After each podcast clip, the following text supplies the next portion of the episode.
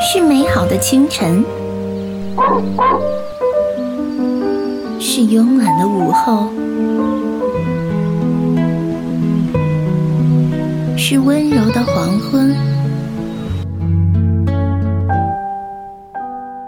还是阑珊的星辰？总有那么一首古典音乐，能抚慰你此刻的心情。你可以在音符间触碰时间的步伐，捕捉灵感的尾巴，回想记忆的过往，或幸福，或快乐，或悲伤，或难过，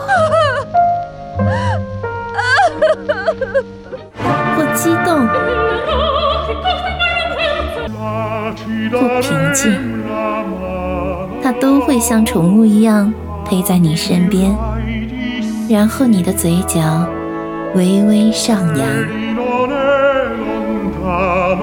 古典音乐汪，用古典音乐陪你享受每个小情绪。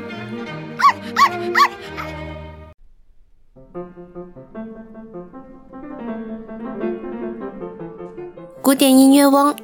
今天要和大家一起聆听李斯特降一大调第一钢琴协奏曲。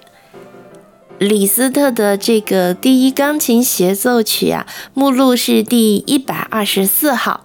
他经历了很长时间的创作期，主题啊最初于一八三零年起草，最终定稿则要等到一八四九年。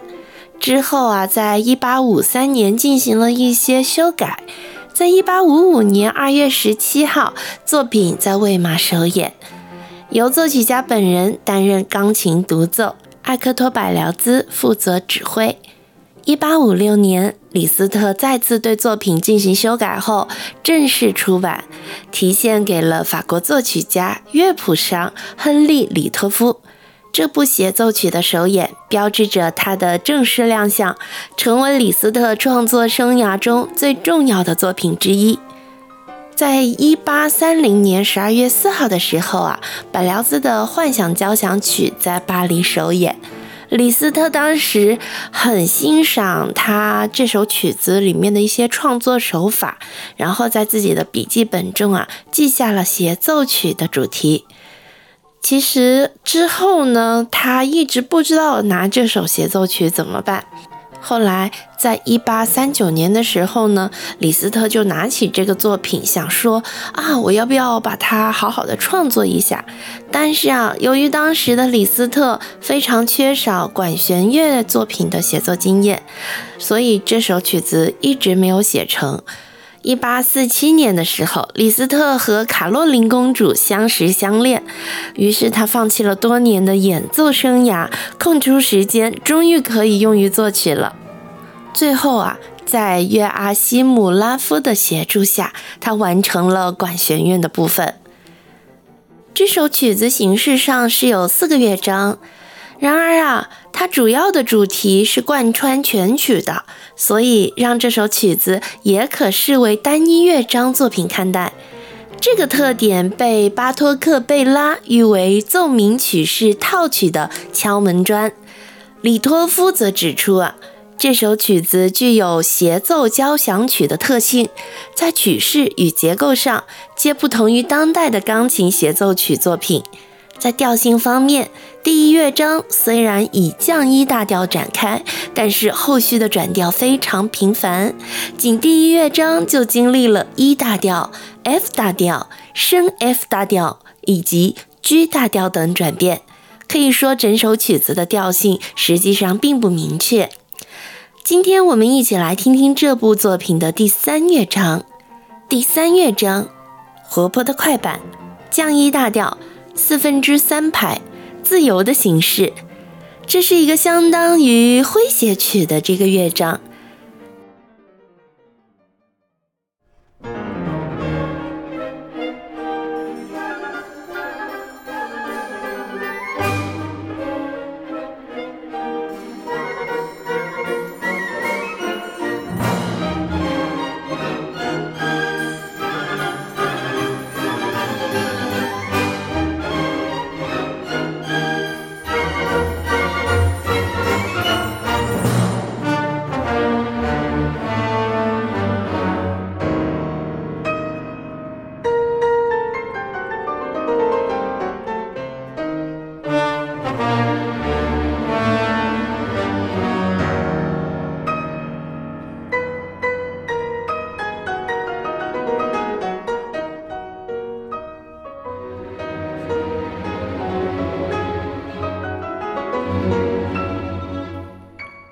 在本乐章中，作者巧妙地使用了三角铁。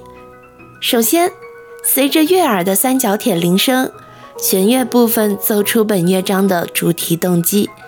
之后，钢琴以诙谐的奇想状态进入，随着主奏钢琴的轻盈展示，三角铁那清澈的铃声仍在不停地呼应，长笛也以含有颤音的动机加入了进来。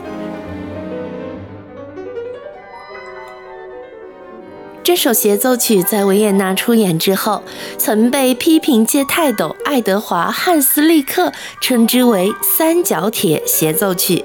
在当时，三角铁只在轻音乐中才会使用。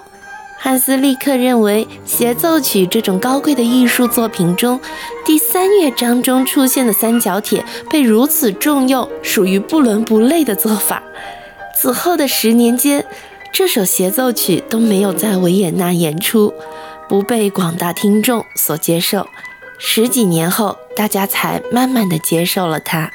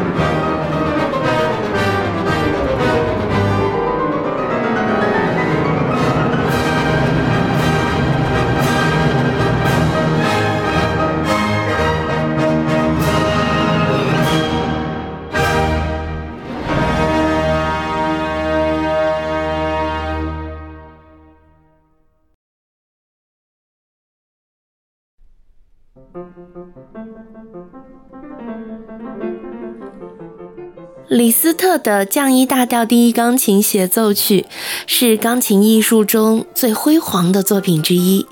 在这部作品中，他将钢琴技巧发挥到了极致。但这种技巧的创新不仅仅是为了炫耀，更是为了寻求全新的音乐语言，以表达他内心强烈的热情。这部协奏曲体现了一种开朗乐观的情绪，同时也展现了明朗而深邃的抒情意境。同时，这首曲子对演奏者的钢琴技巧有相当高的要求。如果你没有深厚的功底，演奏者是无法诠释出辉煌的艺术效果的。钢琴的各个声部里都充溢着李斯特音乐所独有的特性。不但与管弦乐充分地保持了抗衡对立之势，甚至主奏钢琴具有足够压倒管弦乐队的力量，这也仅有李斯特才能做到。那其实今天我放的这个版本呢，是我们中国著名的世界钢琴家郎朗演奏的，大家觉得怎么样呢？好了，本期的古典音乐汪就到这里，我们下期再见。